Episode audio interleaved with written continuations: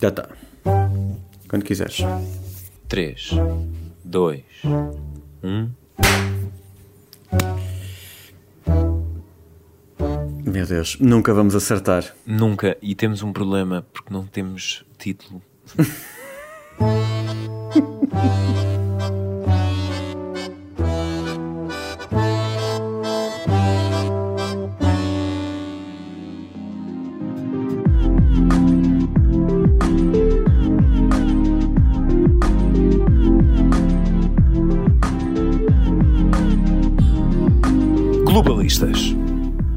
diz isso em francês? Globaliste. Pronto, acho que é justo. Acho que sim. Acho que é uma tradição fiel. Ainda estamos por aqui, sim, em, em Paris. As últimas horas, depois da primeira volta das presidenciais. Já, já vamos falar sobre isso. Com uns ligeiros dias de atraso, Filipe, mas queríamos fazer o rescaldo destas eleições que trazem aqui muitas coisas interessantes. Já vamos, já faremos eventualmente essa análise. Estamos a gravar. eh, Isto pode ser considerado o início de terça-feira. Início de O início terça-feira. de terça-feira. E agora, e agora és tu Dia 12 de abril. que estás num quarto hotel, não eu. Sou eu que estou num quarto hotel. Estou num quarto hotel perto de Paris. E pronto, olha, Também já, já estava na altura de seres tu, não é? já estava na altura de eu eh, também andar com estas eh, com, com estas com esta moldura atrás. Com esta bonita moldura atrás. É um belo quarto, como podes ver. um quarto singelo. Meu quarto singelo em Paris. Meu quarto singelo. Filipe, vamos aqui ao nosso tema da semana. O referendo a Macron.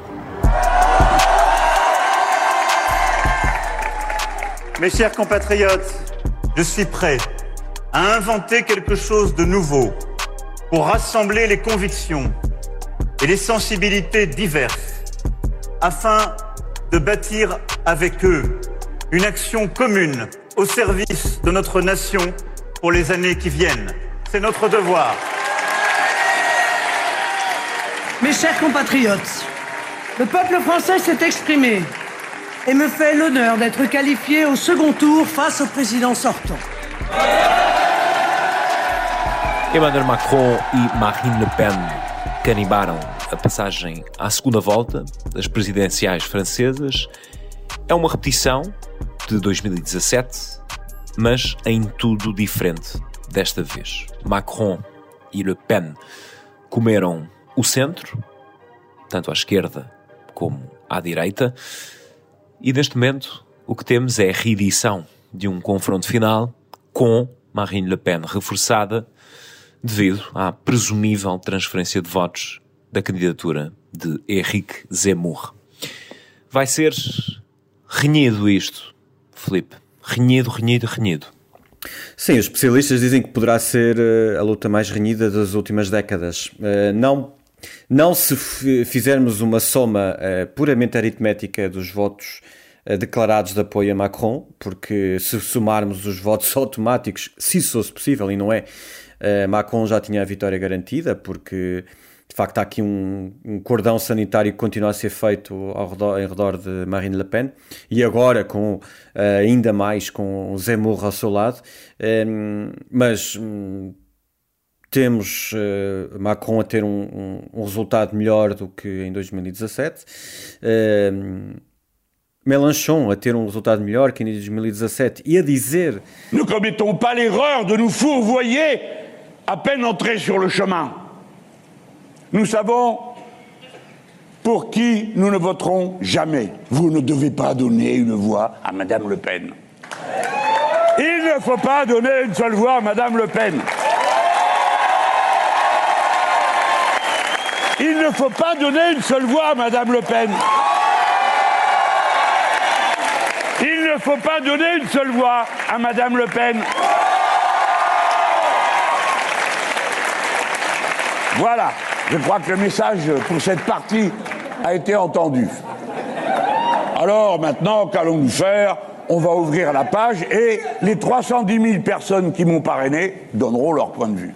para que não haja nenhum voto em Le Pen, os seus 20%, se fossem todos para Macron uh, já daria perto dos 50, mas, mas uh, como sabemos não, não será tão uh, literal como, como isso, aliás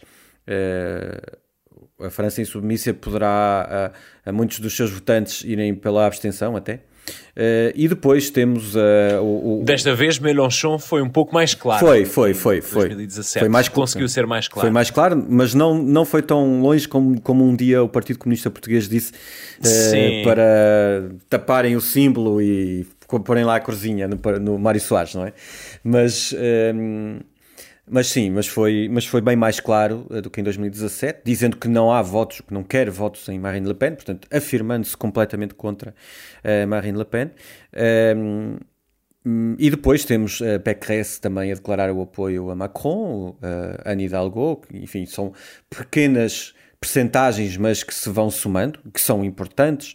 Uh, uh, e portanto há, há, há, aqui todos esses candidatos que, que, manifestaram apoio a Macron e apenas um, um apoiante de peso que é, que é Zemmour uh, para Le Pen. Mas um, ehm, o voto, eu acho que vai estar, acima de tudo, em, em confronto uh, duas ideias muito distintas de França e, e também em confronto uh, muito do voto útil, que poderá ir para Le, Macron, e o voto de protesto, que irá para, para Le Pen, que de facto são, são dois confrontos, um confronto enorme de, de visões de, de, de sociedade, uh, até de soluções económicas, uh, de participação em, em, em, organizações multilaterais, de participação na União Europeia, uh, de visão europeia, e portanto há, é uma escolha muito relevante, acho que mais ainda do que, do que em 2017.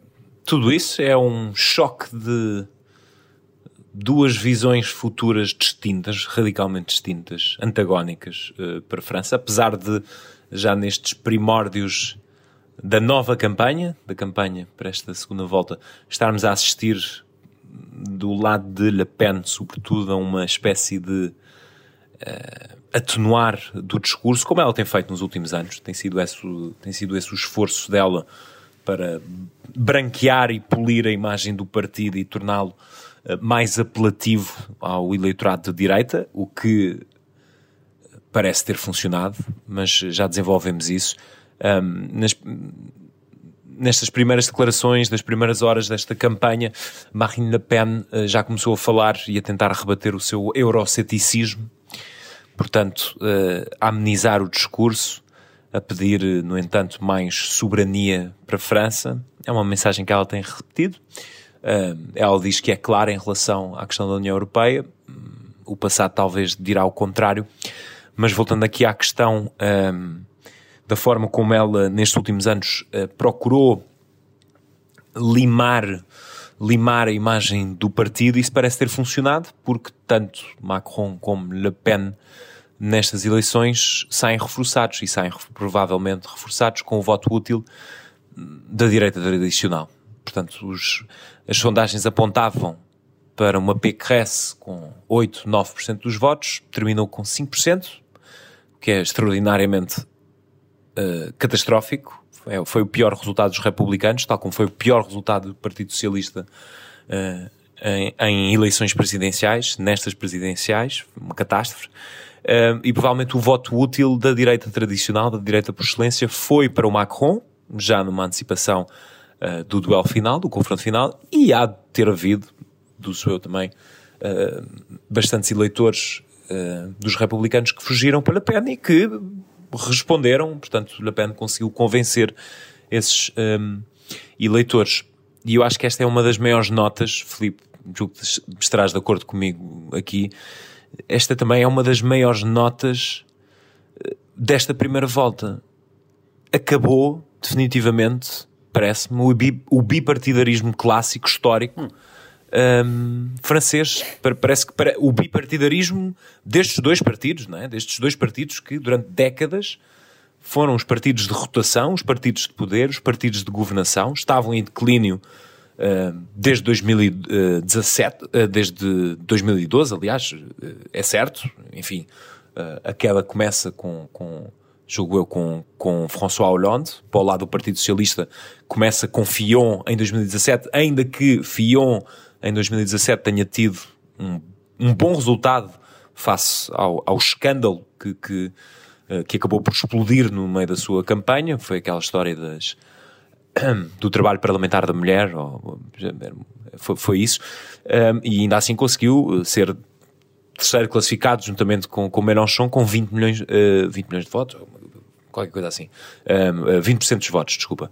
Um, portanto, teve uma excelente votação, mas uh, começou aí também uh, uh, o declínio de, dos republicanos. E, e, eu hoje, Filipe, agora fazendo também, passando aqui um pouco de propaganda ao trabalho que andámos aqui a fazer no terreno, eu hoje conversei com, com, com um jornalista que já escreveu uns livros sobre o Macron e que também acabou por nos explicar como isto é o projeto, o próprio projeto presidencial de Macron. Ou seja, isto não é só a extrema-direita a comer terreno neste, neste espaço mais à direita, há também um projeto de Macron de engolir esse centro, mais nestes últimos cinco anos, o espaço da direita tradicional. Por isso é que isto agora também vai ser muito difícil para Macron nesta segunda volta, porque vai ter, ter de falar para a esquerda que ignorou nestes últimos cinco anos, basicamente.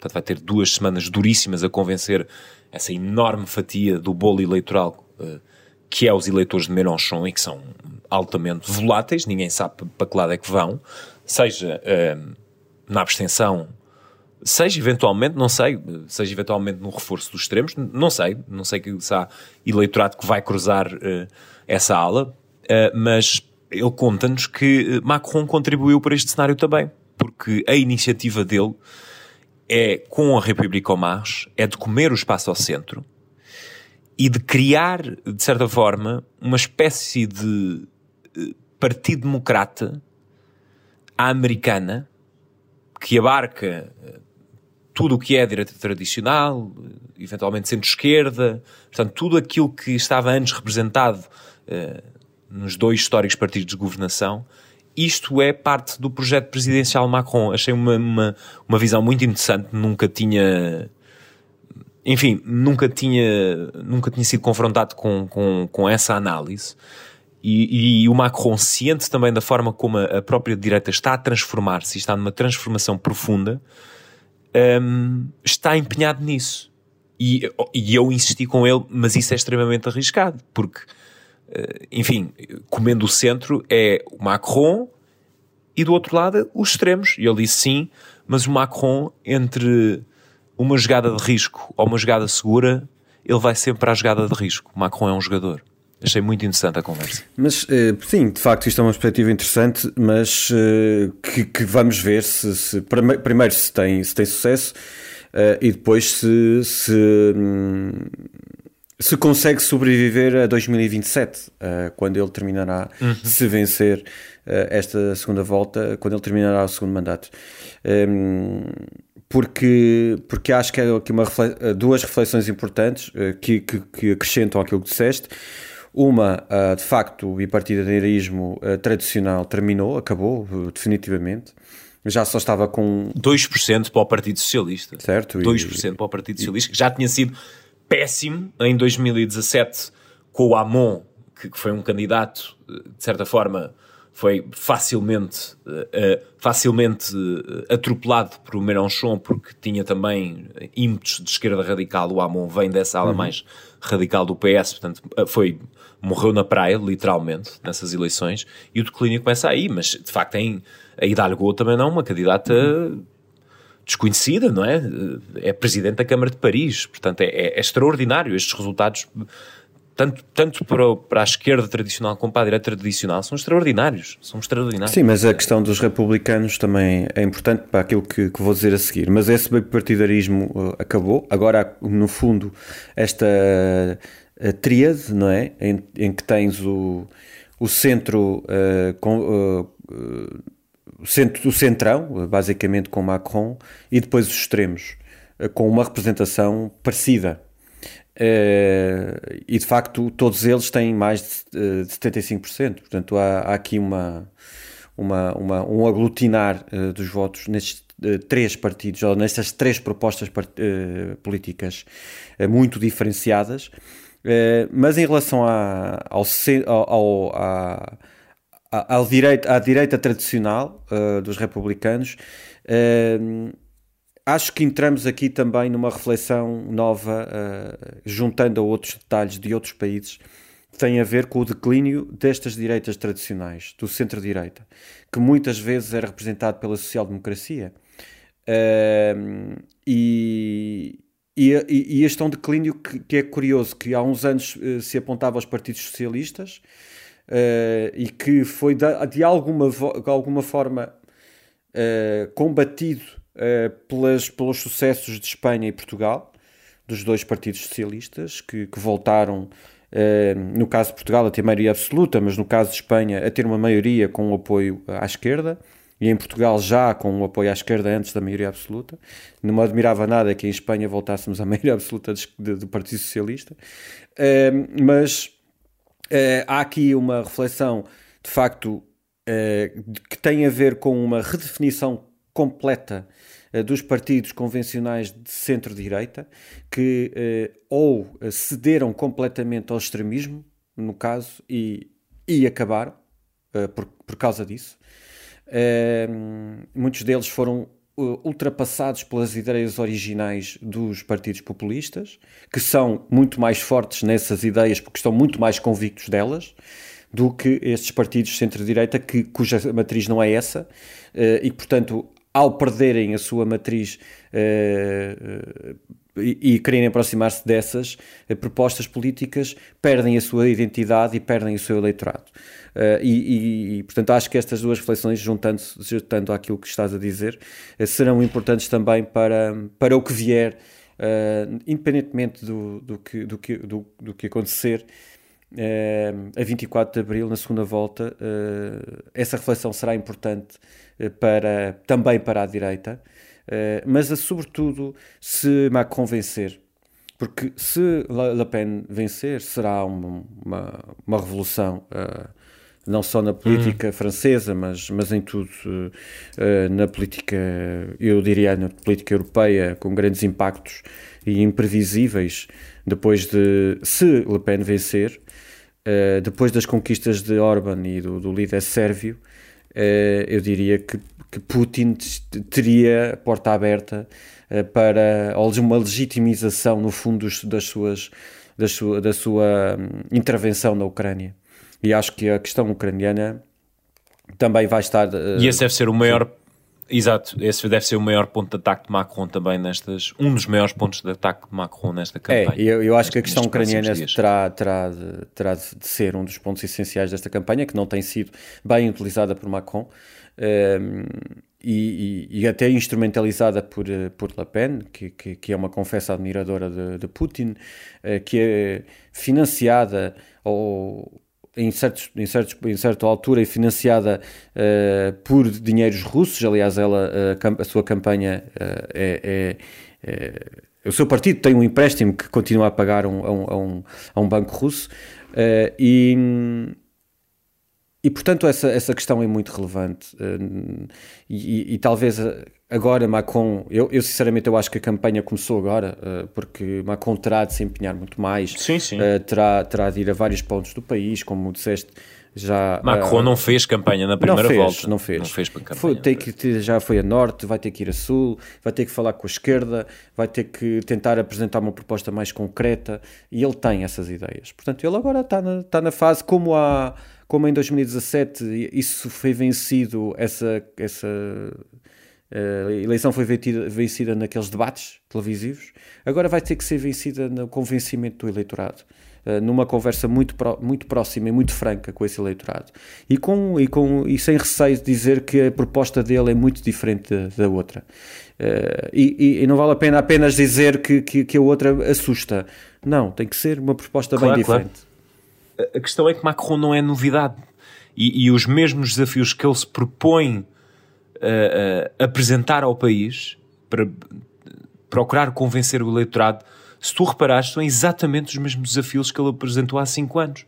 O Macron, uh, quando faz o discurso de, vitória, em 2017, diz que queria uh, acabar com um, queria impedir que os eleitores tivessem razões para votar aos extremos. É certo que ele agora, uh, mais recentemente, até na, na, na antecâmara da primeira campanha, uh, veio dizer que falhou nesse objetivo. Mas uh, tu, colas a, tu colas o discurso de 2017 ao discurso deste da primeira volta e as mensagens são iguais. É tudo igual.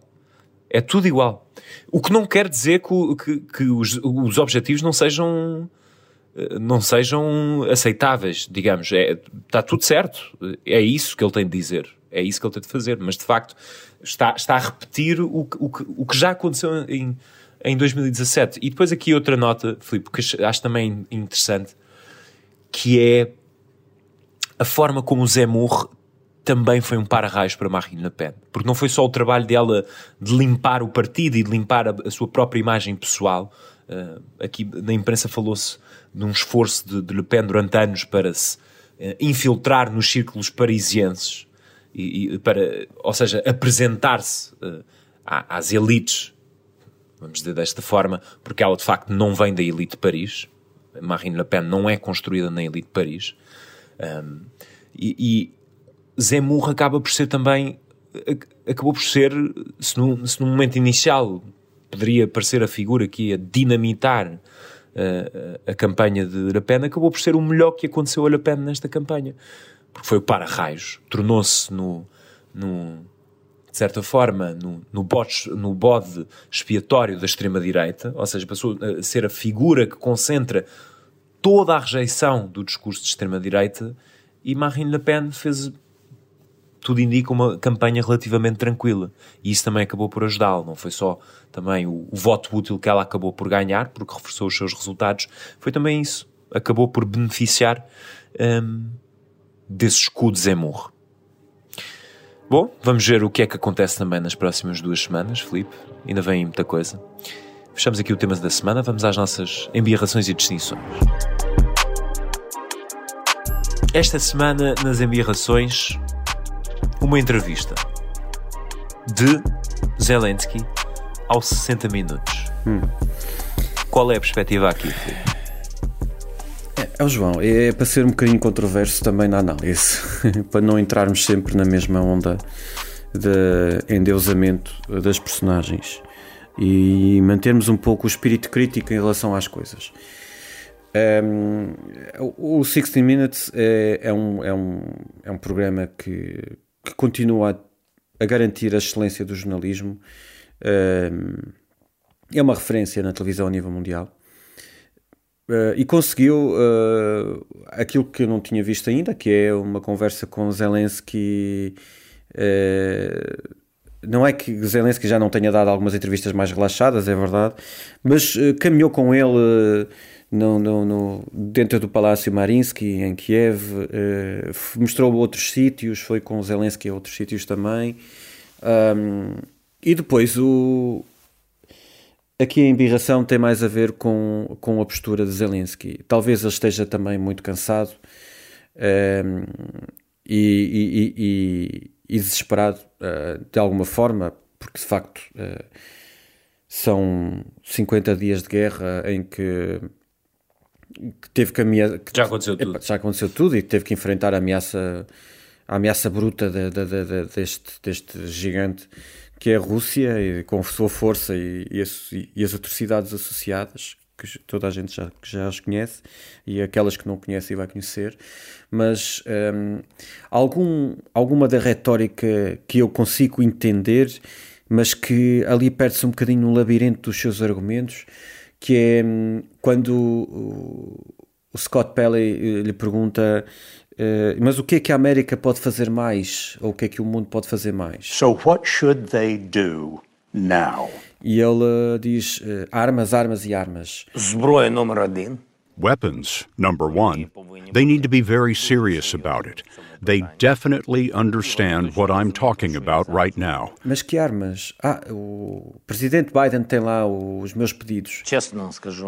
To tell you the truth, long ago I asked President Biden for very specific items. He has the list. E, é, e aquilo soa. Eu percebo, de facto, ele precisa de, de, de dar mais armamento e se calhar mais armamento pesado e ele diz mesmo que quer ter as condições para fechar o espaço, o, o, o espaço aéreo, no fundo, o, para, não, não, para impedir eh, a entrada de tanto aviões como, como mísseis, ter a capacidade tecnológica para impedir os bombardeamentos uh, do, da Rússia. Uh, e aquilo pareceu-me demasiado, como é que é dizer? Leviano. Uh, é difícil escolher a palavra, mas uh, uh, porque aquilo uh, um bocadinho mal agradecido. porque de facto, se alguém que tem dado muito apoio está nos Estados Unidos e, e o Reino Unido, com, com muito armamento e até com uh, aconselhamento uh, com, com dados rigorosos de, de, de, posicionamento. Aliás, pouco antes de, desta declaração, o um principal conselheiro de segurança do Zelensky admitiu que esteve mais de duas horas uh, ao telefone com, com, com, com as mais altas patentes do exército americano e da administração a conversar detalhes técnicos. portanto, os Estados Unidos estão completamente embrenhados neste conflito e, e, e quer dizer, pareceu-me que ele estava a pedir mais do que, do que de facto podia. E, e isso é, entra aqui numa, numa. A minha embirração não tem a ver com, com esta vontade de Zelensky de pedir mais apoio, não é, não é isso. Mas se pedirmos tanto, tanto, tanto, só armas, só armas, eu só vi ali conversa sobre, sobre armas uhum. e armamento, não, não vi conversa sobre esforços diplomáticos, embora eh, eh, ele, ele tenha dito lá pelo meio que, que, que, está disponível para negociar, mas isso é tão colocado de parte que, que, que é difícil de, de, aceitar só essa retórica. É um bocado o sentimento que eu tenho com o Borrell, que representa a diplomacia europeia, que é o, o alto representante pela política externa da União Europeia, que tem tido também um discurso uh, aceso. Uh, uh, tu focavas isso no a questão no patamar diplomático e estou de acordo e, e, muitas vezes Borrell tem tido tem tido posturas uh, bastante inflamatórias quase nesse sentido. Uh, não sei se concordas. Também, também sobre a questão do armamento e do reforço do armamento e do reforço militar para a Ucrânia. E embora eh, de facto haja esse apoio e, e constante, sobretudo por parte dos Estados Unidos e por parte do Reino Unido, a União Europeia também tem de saber ter a, a, uma postura diplomática que representa também os valores, os valores do projeto europeu de, de, de paz, de, de, eh, de, democracia, de resolução diplomática dos problemas, não é? Pelo menos é a imagem que temos de, da União Europeia, a liderança pela diplomacia. E se calhar, de vez em quando, há certas intervenções que, enfim, que, que, que, que extremam um pouco isto ainda mais. Sim, eu acho que talvez tenha aqui esteja aqui a haver uma uma vontade de mostrar dureza em relação a, a Putin e, e, à Rússia, não é? Em que se calhar não, não entendem outro, outro, outro discurso senão a da violência e da resposta na mesma moeda. E, uh, mas eu percebo de certa forma isso, uh, mas, uh, mas confesso que já que já é demais, já, já é demais no sentido, já, já não é por aí, Sim. quer dizer, uh, claro que Pensava nós já sabemos... dizer que confessavas que já não ouvias o Borrell há muito tempo. não, o Borrell não tenho assim muita coisa para dizer boa sobre ele, portanto... Uh, concordo contigo, mas, uh, mas, mas há, há, aqui, há aqui, eu sei que é difícil em tempos de guerra falar-se nisto, mas quando há tanta coisa má que, que se viu, mas uh, e até agora vimos o, a Áustria também a tentar fazer um esforço de, de, de conversar com a Rússia uh, e, e, veio, e, vieram de lá com, com, com, poucas, com poucas esperanças. Uh, possivelmente não vai ter que se acelerar esse discurso de guerra, mas, mas confesso que é que é hum, que sou que não não gostei não gostei não gostei. Foi da entrevista que menos gostei Uh, mas, mas, percebo que é um líder que, que, tem, que tem que defender o seu país e, e há algumas coisas que, que, concordo, nomeadamente a questão da, da negociação, em que ele diz que, que, que a Ucrânia não, não está disponível para, para já para falar de concessões de território, hum, mas, mas possivelmente vai ter que, vai ter que conceder, nomeadamente uh, a questão do Donbass e, e da Crimeia, enfim. É, não, não se vê assim uma solução à vista tão, tão proximamente. Foi mantemos as atenções na Ucrânia, porque a nossa distinção vai para Ursula von der Leyen, que esta semana, também com este fim de semana, também com Borrell, um, deslocou-se a Kiev. Uhum. Um ato também de bastante coragem. Uh, parte de von der Leyen. Sim, eu, eu gostei muito dessa atitude de von der Leyen, uh, que se segue uh, Roberta Metsola, a Presidente do Parlamento Europeu. Acho que as instituições europeias têm estado nesse aspecto uh, bem, uh, marcar uh, sempre, sem deixar dúvidas, de que estão ao lado da, da, da Ucrânia e até dizendo que é, parece assim um bocadinho irrealista, mas, mas tudo bem, está-se a puxar essa, essa, essa possibilidade que é, é acelerar a, a, o processo de adesão da Ucrânia à União Europeia. Vamos ver como é que os outros, outros países que também querem entrar reagem a isso, mas pronto, ok, é uma situação especial. Uh, e, e, bastante delicada, mas, mas sem dúvida que a União Europeia tem estado ao lado da Ucrânia e tem manifestado reiteradamente que, que quer ajudar nos esforços de reconstrução.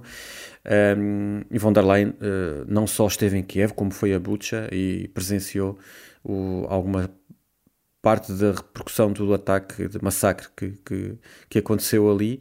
Um, paralelamente também Boris Johnson, que, que, esteve em Kiev e passeou nas ruas de Kiev com, com Zelensky. De fato e gravata. Ao seu, ao seu estilo. De fato e gravata ao lado de Zelensky fardado à militar. É, é ao seu estilo, ao seu estilo. Um contraste. Tem, aquela, tem aquele cariz churchilliano. Uh, mas que não seja, não, não deixa de ser interessante também, é uma figura de facto algo desconcertante Uh, e, é uma pena de facto que o Reino Unido não esteja na União Europeia, porque acho que esta maneira de estar na vida também é, é tem o seu quê de, de, de interessante. Ehm, e o Reino Unido não tem, dúvida, não tem tido dúvidas sobre o apoio que tem dado à, à, Ucrânia. Uh, e, e, esperemos que nos próximos dias uh, se, se, sigam outros passos, como a reabertura de, de, de embaixadas europeias na, em Kiev e até, eh, quem sabe, a visita do Papa. Portanto, há o lado negro, mas há um lado, há um lado bom uh, também deste conflito. Uh, o que é certo é que aquele, aquele povo vai ter que vai ter que precisar mesmo muita ajuda e, e acho muito bem que a União Europeia esteja uh, lado a lado com, com, com o Ucrânia. Estão encerradas as nossas embirrações e distinções. Vamos à recomendação. Perfect. Ora bem, Felipe, trazemos um filme desta vez, dinamarquês. O que é que conta? É, é, é um, um, filme também sobre a guerra, mas sobre a Segunda Guerra Mundial. Uh, DJ.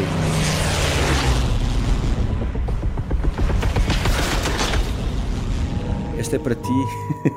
Não estás connosco outra vez, que nós estamos aqui a gravar horas tardias. Proibitivas mesmo. Mas o trailer já, já está a rodar. Um, o filme é baseado num, num, num episódio que eu desconhecia.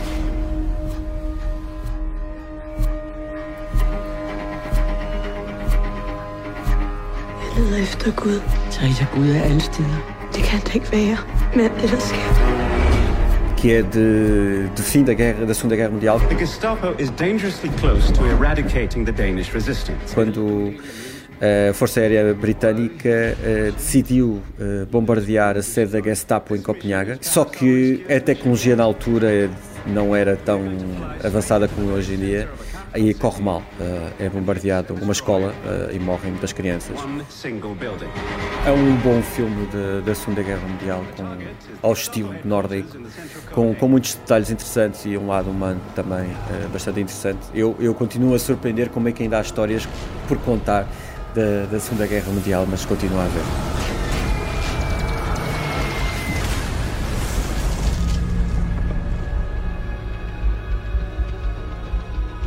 Ele chama-se O Bombardeamento de Shadow in My Eye, ehm, de Ole Borndahl.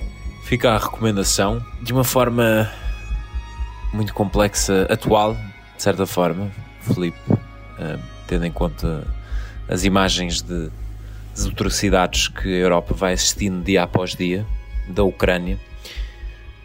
Mas fica, fica esta nota.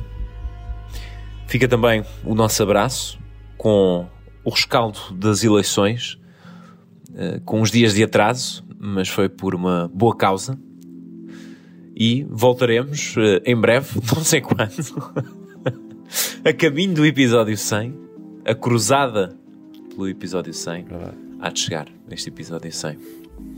Um grande abraço. Um abraço.